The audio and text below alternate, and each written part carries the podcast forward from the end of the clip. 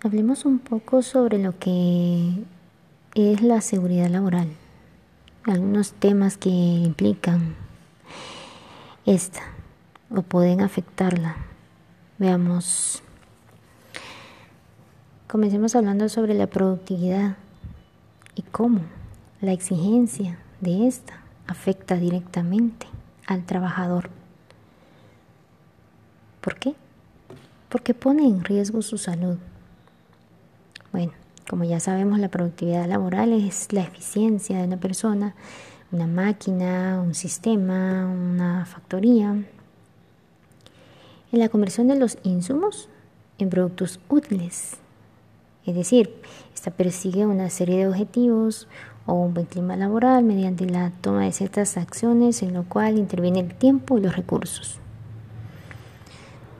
Hablar de términos como productividad y competitividad ya que uno depende del otro, en términos reales, productividad es un indicador que ayuda a medir el uso óptimo de los recursos a la hora de producir bienes y servicios. La competitividad, por su lado, es la capacidad que tiene la empresa disponiendo de una serie de recursos y factores de trabajo limitados. Los factores de productividad laboral son una serie de acciones que afectan el rendimiento de las empresas. Algunos podríamos mencionar el ausentismo, la rotación de personal, el funcionamiento de la maquinaria y otros factores del ambiente interno y externo de la empresa que condicionan los índices de productividad.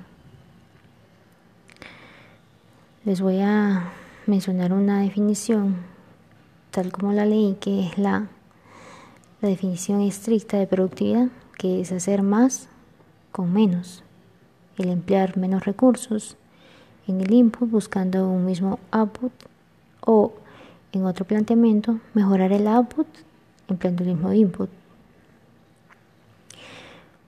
Es buscar más con lo que se tiene o reducir lo que se tiene haciendo lo mismo. Básico y sencillo de entender. Pero no necesariamente ético o cómodo de ejecutar por parte de los empleados las empresas buscan el trabajo bajo presión de los empleados, sin darse cuenta del tipo de riesgos a los que estos se ven expuestos. Y es que muchas veces no se cuestiona en el empleo cuál va a ser el tipo de cargo y el típico sabe trabajar bajo presión es en realidad tal cual. No se especifica qué carga va a ser capaz de soportar esta persona tanto lo físico, lo emocional y lo psicológico. La satisfacción laboral es subvalorada, puesto que nadie se interesa en preguntar em, su estado anímico, el emocional del empleado. Él trabaja hasta donde pueda con tal de generar buenas metas para la empresa. Es decir, ser el empleado productivo. De manera que el asegurar el sano desempeño de una labor en empresas, sea privadas o públicas, es un factor importante, no es solo de generar el empleo en sí. Y otra cosa que nos obliga muchas veces a aguantar este tipo de condiciones laborales son el miedo, la inseguridad laboral dar más allá de lo que físicamente somos capaces en el día a día. El burnout. Descrita esta como esa sensación de fracaso, una existencia agotada o gastada que resulta de una sobrecarga por exigencias de energía, recursos personales o fuerza espiritual del trabajador si han experimentado ese agotamiento emocional, ese cansancio, esa fatiga física, psíquica, esa sensación de no poder dar más de sí mismo, incluso despersonalización, el desarrollar sentimientos, actitudes y respuestas negativas, distantes, frías en las personas. Imaginen, si es detención al público, hacia los clientes, los pacientes o los usuarios. claro, el empleado estará más irritable y será notable esa pérdida de motivación y ese descenso de rendimiento laboral, que es justamente lo que se quiere evitar. Y se consigue un resultado contrario. El empleado sentirá que sus demandas exceden su capacidad para atenderlas, para ser competente. Inclusive, evitación de las relaciones personales y profesionales, ese bajo rendimiento laboral, esa incapacidad para soportar la presión y una baja autoestima, una insatisfacción generalizada. Bueno, como consecuencia se da la impuntualidad, la evitación del trabajo, el ausentismo, el abandono de la profesión y estos síntomas habituales y típicos de la patología que mencionamos, el burnout.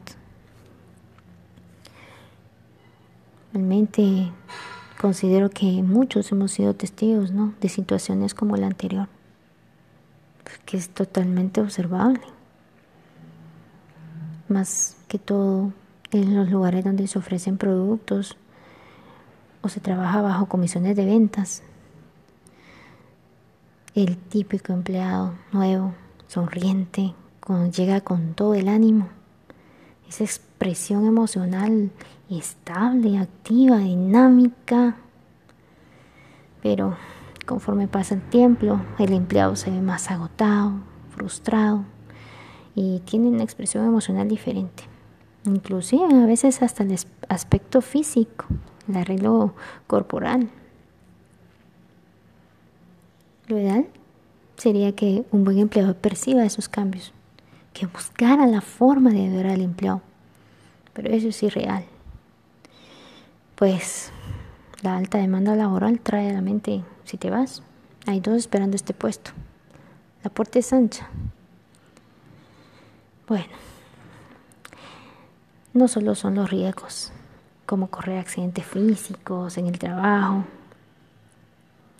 sino el tomar en cuenta qué seguridad psicológica y emocional le brinda la empresa al empleado. ¿Por qué causarle este estrés? Ese acto de explotación con la necesidad de ser un empleado productivo, modelo, necesario para la empresa. ¿Saben cómo distingo esas empresas? Cuando ingreso a un comercio y veo la fotito del empleado del mes. Pienso, mm, bueno, a veces es posible que ni nosotros mismos nos demos cuenta que estamos quemándonos, por decir el término en español. Abandono con nuestras fuerzas esa emotividad, energía y autoestima laboral. Pero hasta los mismos compañeros pueden servirnos como nuestro sistema de el darnos cuenta, el detectar ese cansancio y estrés laboral.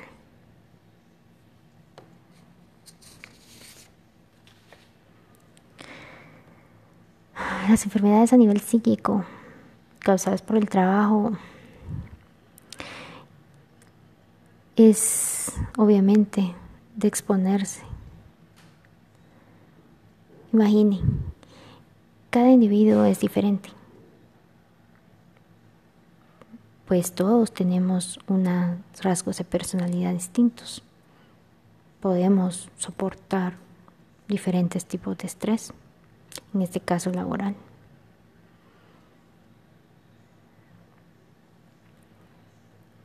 Pero por mencionar algunos factores que conducen al burnout.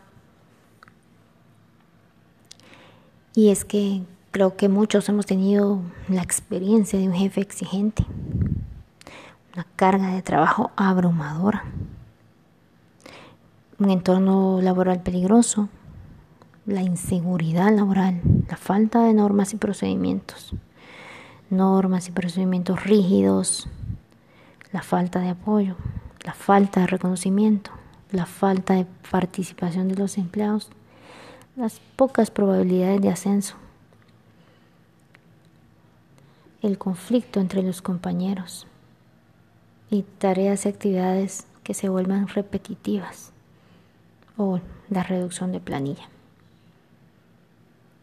Entonces, empezamos hablando sobre productividad, luego caímos en el estrés, terminando en el burnout. Y es que a toda escala se ven estos fenómenos, como hemos sido víctimas de este tipo de presión laboral, por decirlo, maquilas, call center, empleados bancarios. Hay tantos ejemplos de este tipo de presión a la que se ve sometido el empleado. Y es que saben algo muy que me llama mucho la atención y muy, muy, muy, muy. Eh, un ejemplo muy útil en esta charla. Aquí en mi país se dio un caso de unos trabajadores de una maquila que incluso habiendo casos positivos de COVID, ellos seguían laborando ahí. Y es que no es difícil imaginarse las condiciones en que estas personas trabajan. Es que ellos no trabajan a dos metros cada uno de distancia. Saben que tuvo que intervenir eh, las autoridades para que el lugar eh, se, se cerrara. Asimismo, una agencia de call center. Es que entonces es de pensar en el ser humano, la productividad la explotación laboral y el por qué nosotros nos vemos sometidos a ese tipo de situaciones.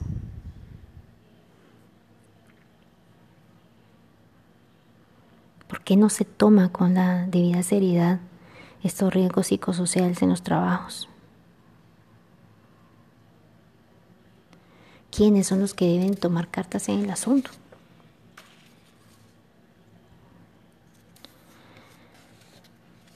Hay una frase que me gusta mucho de un escritor filósofo,